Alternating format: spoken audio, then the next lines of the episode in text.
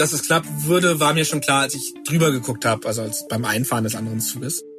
Justus schaut aus dem Fenster von ICE 79, der seit Stunden auf der Saale-Elstertalbrücke feststeckt. Am Nachbargleis rollt jetzt endlich der Evakuierungszug ein. Und damit beginnt ein gewagtes Experiment. Im gestrandeten Zug sind etwa 800 Menschen. Der Evakuierungszug hat 703 Sitzplätze, von denen rund ein Viertel schon belegt sind. Diese Rechnung kann gar nicht aufgehen. Der eine Musiker war zu dem Zeitpunkt sich Wasser holen gegangen oder eine Cola holen gegangen im, im Bordbistro und hatte sein Gepäck aber bei uns gelassen. Und als dann irgendwann unser Abteil, also unser Wagen, soweit war, war halt dieser Musiker noch nicht zurück. Also der Mann, der die Schicksalsgemeinschaft in Justus Wagen in den letzten unerfreulichen Stunden mit Live-Musik abgelenkt hat. Draußen steht also quasi das Rettungsboot. Drinnen muss Justus jetzt abwägen, Hilfsbereitschaft oder Eigennutz. Und ich habe mir gedacht, ja, der arme Junge, bevor der jetzt hier irgendwie sein Gepäck irgendwie geklaut kriegt, passe ich lieber nochmal drauf auf und warte lieber noch ein bisschen. Das hat sich dann noch gezogen, aber ich habe mir gedacht, mein Tag ist eh gelaufen, meine Reise. Da kann ich jetzt auch noch hier die gute Tat verbringen und auf ihn warten. Justus Einsatz wird belohnt. Er schafft's noch in den Evakuierungszug. Das Glück haben längst nicht alle 800 aus ICE 79. Ich bin Yasemin Yüksel. Ich bin Sandra Sperber. Sorry, heute ziemlich erkältet. Und ihr hört 344 Minuten das Bahnfiasko. Ein Spiegel Original Podcast, Folge 3, Wut.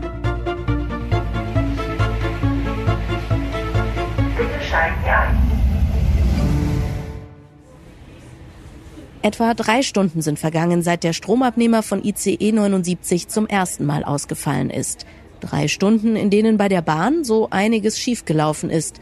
Keine Lok da, die den Zug abschleppen könnte, lange keine Klimaanlage und niemand bemerkt den Fehler des Lokführers, dass der ICE eigentlich einen funktionierenden Stromabnehmer hat. 18.34 Uhr. Notdienstproduktion in Kontakt mit Notfallmanager, dass Evakuierung so schnell wie möglich vonstatten geht. So schnell wie möglich sollen jetzt also 800 Menschen, mehrere Kinderwagen, ein Rollator und sechs Fahrräder von dem einen in den anderen Zug umsteigen.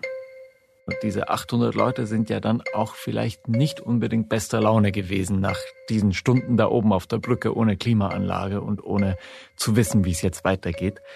Das ist schon spektakulär. Serafin Reiber, unser Kollege und Bahnspezialist, den kennt ihr ja schon. Und spektakulär ist vor allem auch die Versuchsanordnung dieser Evakuierung. Weil ICE 79 ist ja ausgerechnet auf der 21 Meter hohen Saale Elstertalbrücke liegen geblieben. Die hat natürlich Geländer und teilweise auch Lärmschutzmauern an den Seiten. Aber so rein vom Gefühl her wird es nicht alle im Zug kalt gelassen haben.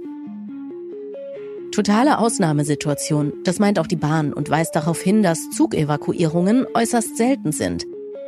0,004 Prozent der Züge mussten im vergangenen Jahr auf freier Strecke evakuiert werden. 0,004 Prozent, das klingt nach wenig. So wenig, dass man als Reisender leicht denkt, was soll's, dann wird's mich schon nicht treffen. Naja, hochgerechnet sind das aber immerhin im Durchschnitt 47 Personenzüge im Monat trifft also schon einige Bahnreisende. Im Fall von ICE 79 erfordert diese Evakuierung Millimeterarbeit. Da gingen bei uns die Türen auf, als der andere Zug am Nebengleis stand. Der parkte dann, parken in Anführungsstrichen, fuhr eben genau so neben uns hin, dass äh, Türe neben Türe steht. Und dann gingen die Türen auf und das Personal hat eben dann dort, ist ausgestiegen und hat zwischen den Türen diesen Steg oder diese Art Brücke gebaut. Dann hat man die beiden Speisewagen dieser Züge akkurat nebeneinander geparkt und dann so ein so ein Metallsteg darüber gelegt von Wagen zu Wagen, so dass man sozusagen in der Höhe von so einem Bahnsteig darüber laufen kann. Das war nur eine Stelle. In diesem Fall haben die Reisenden von ICE 79 ausnahmsweise mal Glück, dass sie nur aufs Nachbargleis müssen. Noch abenteuerlicher wird so eine Evakuierungsaktion, wenn Fahrgäste an einer steilen Böschung oder in einem Tunnel aus einem ICE klettern müssen. Nicht alle an Bord schaffen sowas aus eigener Kraft. Natürlich, für Menschen mit einer Behinderung ist das äh, der absolute Horror. Also man braucht nicht darüber zu reden, dass die Bahn jemals behindertenfreundlich gewesen wäre. Das ist ja ohnehin Quatsch. Aber in so einem Fall zeigt sich dann schon, dass das sehr unangenehm werden kann. 18.43 Uhr. Evakuierung noch im Gange. Eine männliche Person, Wagen 6, braucht Hilfe und kann nicht alleine evakuiert werden. Auch Justus, der gerade noch selbstlos dem Musiker in seinem Abteil geholfen hat, könnte jetzt ein bisschen Unterstützung gebrauchen. Ich muss dazu sagen, ich habe auch Höhenangst. Also es war jetzt nicht schlimm, aber hat jetzt auch keinen Spaß gemacht für mich. Dazu kommt, dass Justus oft mit viel Kram unterwegs ist. Und das fällt ausgerechnet an dem Tag besonders schwer ins Gewicht. Denn Höhenangst plus viel Gepäck plus schmaler Evakuierungssteg ist gar nicht so easy. Und diese Brücke war halt jetzt auch sehr schmal. Also das ist halt einfach auch keine Konstruktion, die einem jetzt optisch irgendwie da super viel Zuversicht einflößt, darauf, dass das alles äh, super ist. Justus gibt sich einen Ruck. Helfende Hände für sein Gepäck gibt's auch noch. Geschafft. Aber was ist eigentlich mit Sabine? Ihr erinnert euch, Sabine stand in Wagen 5 in der Schlange zum Umsteigen und exakt in dem Moment ruft ein Bahnmitarbeiter durch, noch zehn Leute und danach ist erstmal Schluss. Also ich denke mal zwei Leute hinter mir, das wird ein lauter Fluch gewesen sein. Ich war Nummer neun von den zehn, die noch rüber konnten und da war ich dann sehr froh. Blöd nur, dass im neuen ICE eher keine Willkommenskultur herrscht. Die meisten Gestrandeten müssen stehen, keine Sitzplätze mehr.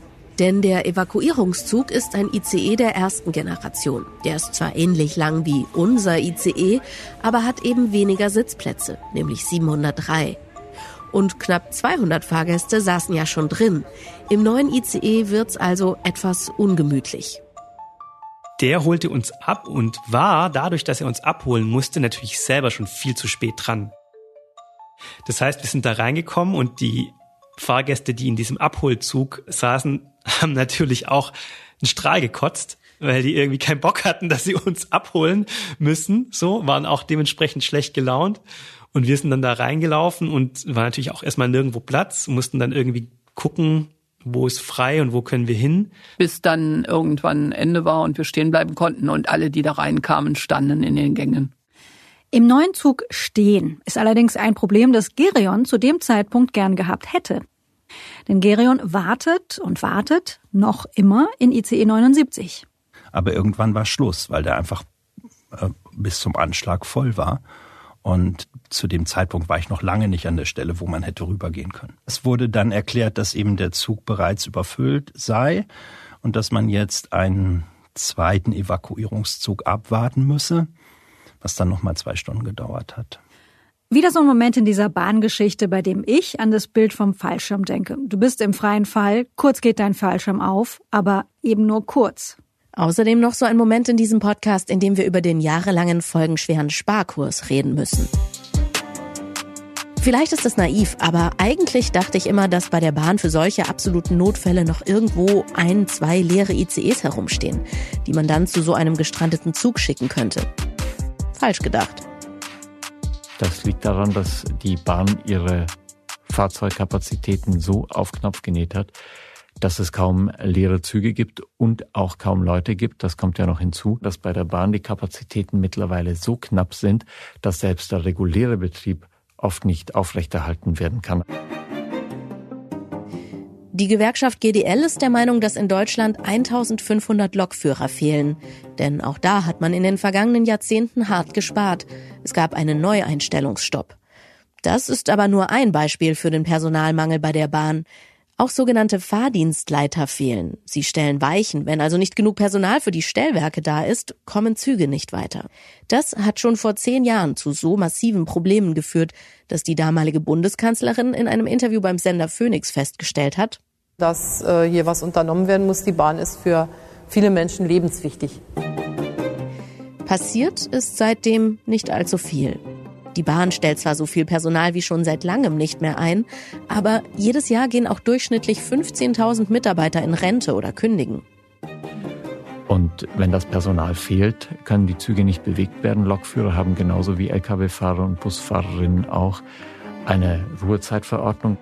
Und so führt das dazu, dass natürlich zu wenig Personal auf zu wenigen Zügen dann in so Störungssituationen dazu führt, dass der Betrieb außer Kontrolle gerät. 19.21 Uhr. Circa 50 Reisende konnten nicht evakuiert werden in ICE 786. Es wird neu ICE 273 für diese Reisenden als Evakuierungszug genommen.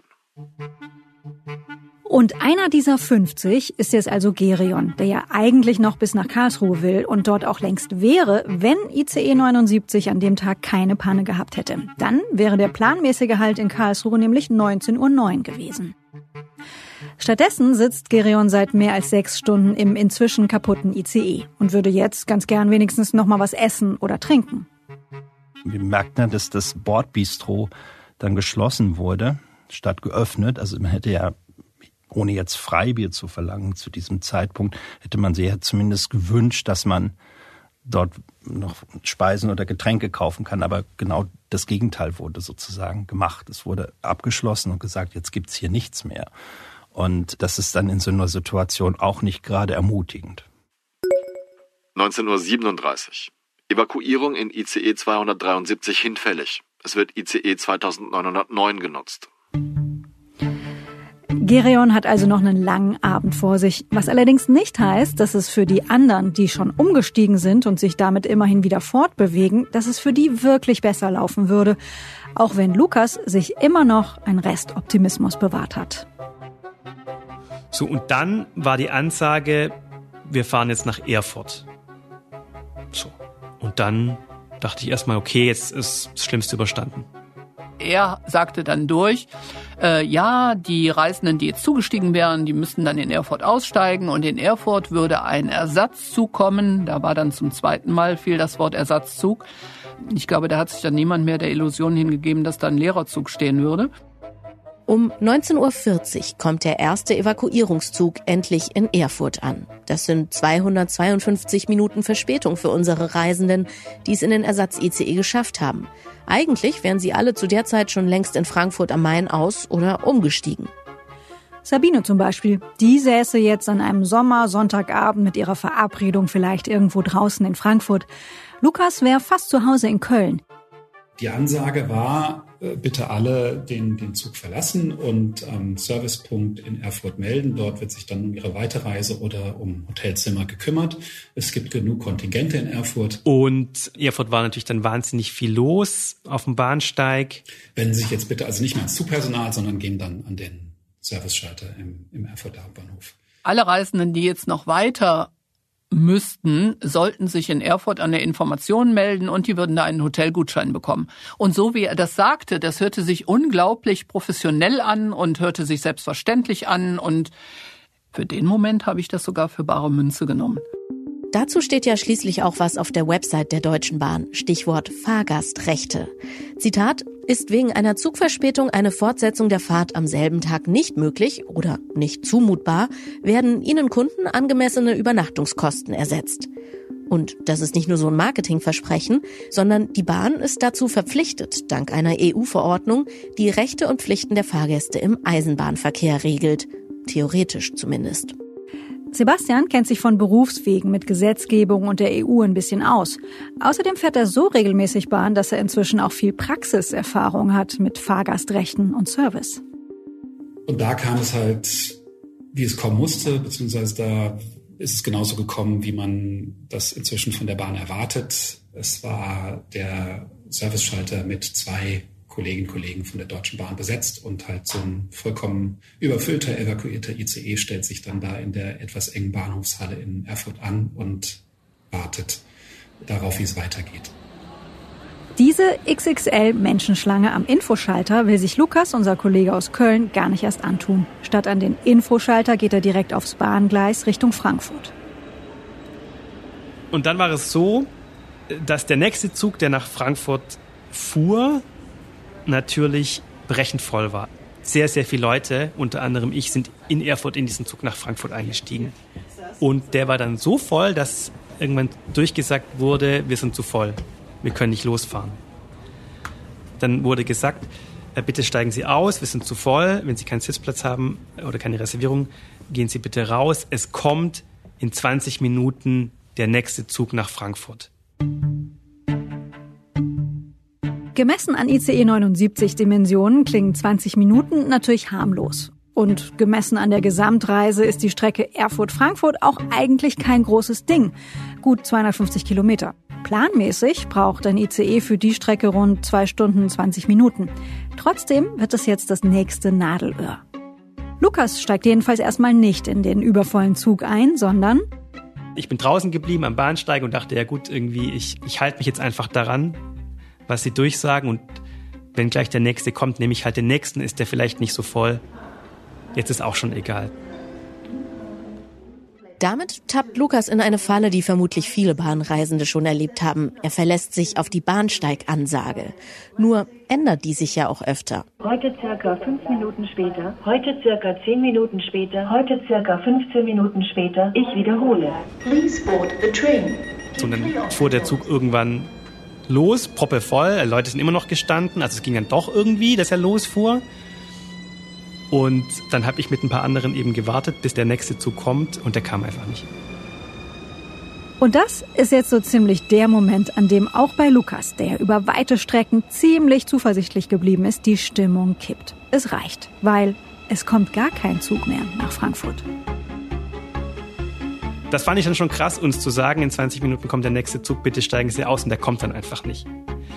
Also da war dann der Punkt auch erreicht, wo ich so dachte, okay, jetzt muss ich echt an mich halten ich kann es verstehen, klar, dass der Zug nicht voll losfahren kann, aber dann zu sagen, steigen Sie aus, es kommt gleich der nächste und es ist dann nicht so, ist für mich dann einfach an der Grenze. Äh, das, das, da, da habe ich mich dann schon sehr schlecht gefühlt, ohne jetzt Kraftausdrücke zu verwenden. Dann war es klar, meine Reise endete in Erfurt, ich komme hier nicht mehr weg. Das denkt sich inzwischen auch Sabine. Ihre Verabredung für den Abend in Frankfurt, die ist eh gelaufen du hast jetzt auch irgendwo die Nase voll heute von weiteren Fahrten und wenn du da jetzt nochmal umsteigen musst, das wird bestimmt auch nochmal irgendwie chaotisch. Du bleibst jetzt in Erfurt, du nimmst dir da ein schönes Hotel und dann fährst du morgen früh, nimmst du dann einen der ersten Züge und fährst nach Frankfurt. Hier in Erfurt in der Bahnhofshalle erleben die Reisenden nun aber einen Bahn-Reality-Schock vom Feinsten. Denn da kommen mehrere Probleme des Konzerns zusammen. Die verschiedenen Tochterfirmen und ihre schwierige Kommunikation untereinander, Dazu kommt Personalmangel und natürlich spielt auch mal wieder der Sparkurs mit rein. Also wir haben es hier mit einer Unternehmung zu tun, aber das ist ja jetzt auch nicht neu, die einfach den Fokus auf ihr Kerngeschäft verloren hat und der auch das Bewusstsein vollkommen abhanden gekommen ist, was in so einer Situation dann das Nötige ist zu tun. Ein sehr plastisches Beispiel dafür bekommt Sabine jetzt von einem Platz aus der ersten Reihe zu spüren. Ich bin in Erfurt dann ausgestiegen und weil ich ja nur kleines Gepäck hatte, konnte ich auch relativ schnell die Treppen runter in die Halle zum Informationsstand und stand dann tatsächlich als Nummer drei oder vier in der Reihe vor dem Informationsstand. Wir wurden offensichtlich erwartet, denn es standen zwei kleine Paletten mit Tetrapacks mit Wasser da. Das heißt aber, die wussten, dass wir kamen. Und da die wussten, dass wir kamen, müssen die doch eigentlich auch gewusst haben, was wir von ihnen wollen, nämlich einen Hotelgutschein. Wir haben die Bahn gefragt, wie die Mitarbeitenden am Erfurter Hauptbahnhof auf die Ausnahmesituation vorbereitet waren. Die Bahn sagt, man habe Getränke und zusätzliche KollegInnen organisiert und man habe Hotelkapazitäten angefragt. Unsere Reisenden schildern die Situation anders. Jedenfalls abgesehen vom Wasser wirkt dieser Schalter, die sogenannte DB-Information, schlecht vorbereitet.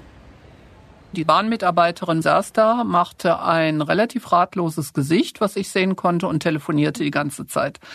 Die Kundin, die an Platz eins stand, trat immer von einem Bein aufs andere und es bewegte sich aber nichts. Und irgendwann drehte die sich um guckte in unsere Gesichter. Mittlerweile hatten sich ungefähr 200 Leute hinter mir aufgebaut. Es war eine ganz lange Schlange, die durch diese ganze Bahnhofshalle in Erfurt ging.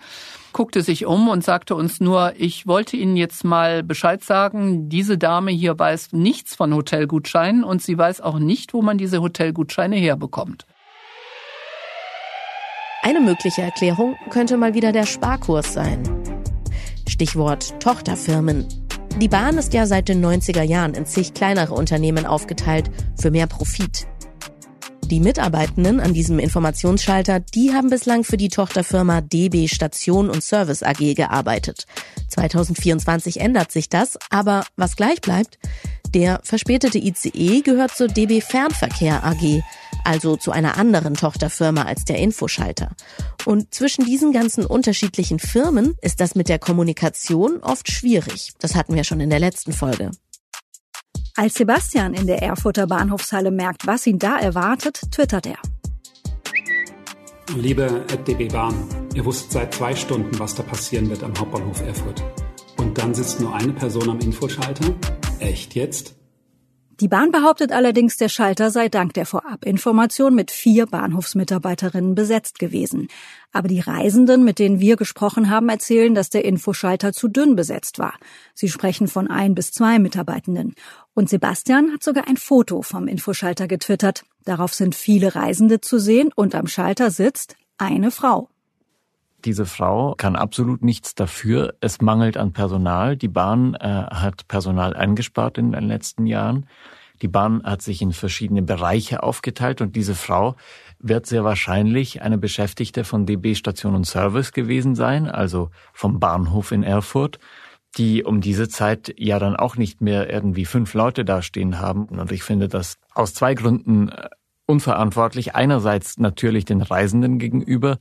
Das andere ist aber, dass man natürlich auch dieser Frau gegenüber eine Verantwortung hat als Arbeitgeber, weil das ist etwas, was einer allein einfach sehr schlecht irgendwie hinbekommen kann.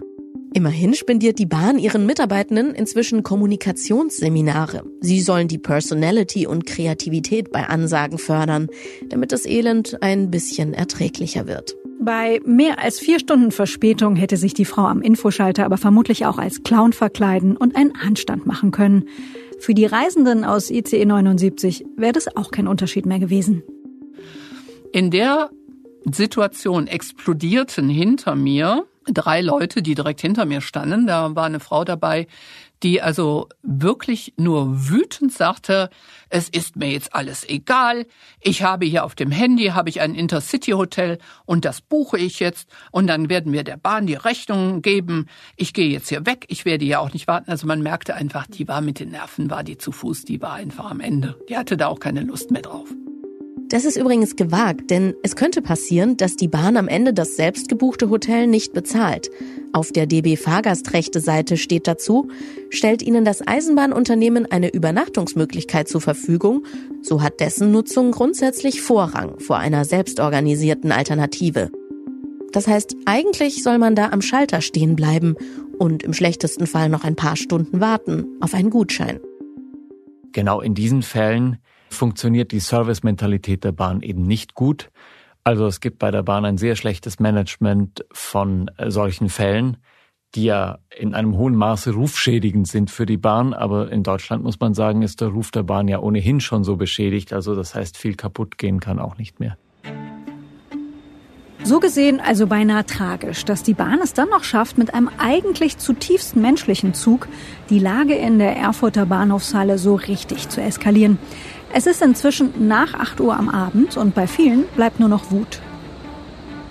Und als dann von einem der Bahnmitarbeiter an dem Servicepunkt gesagt wurde, naja, äh, ich sage jetzt mal ein bisschen überspitzt, Frauen und Kinder zuerst, für alle anderen haben wir keine Hotels, da ist die Stimmung dann in der Halle tatsächlich ziemlich umgeschlagen und auch, ja, wie soll ich sagen, so latent aggressiv geworden, ne?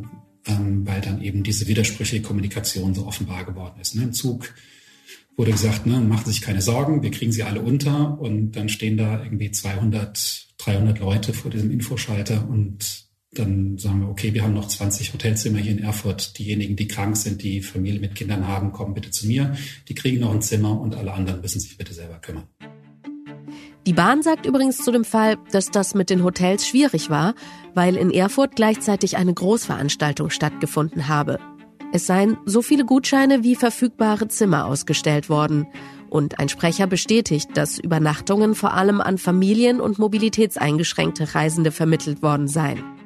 Allerdings schreibt er auch, es gab keinen Mangel an Gutscheinen. Klingt widersprüchlich. In Sachen Kundenfreundlichkeit und vor allem auch Verbraucherschutz gibt es bei der Bahn noch sehr, sehr viel Luft nach oben. Sabine realisiert also am Infoschalter, Hotelgutschein in Erfurt ist nicht. Nachdem die Kundin das gesagt hatte, war mir einfach klar, wenn du jetzt hier stehen bleibst, du weißt nicht, wie schnell sich jetzt hier was tut. Also habe ich umgeswitcht, habe gedacht, du wirst jetzt hochgehen wieder auf den Bahnsteig. Du wirst den nächsten Zug, der aus Berlin einläuft, der nach Frankfurt weiterfährt, wirst du nehmen.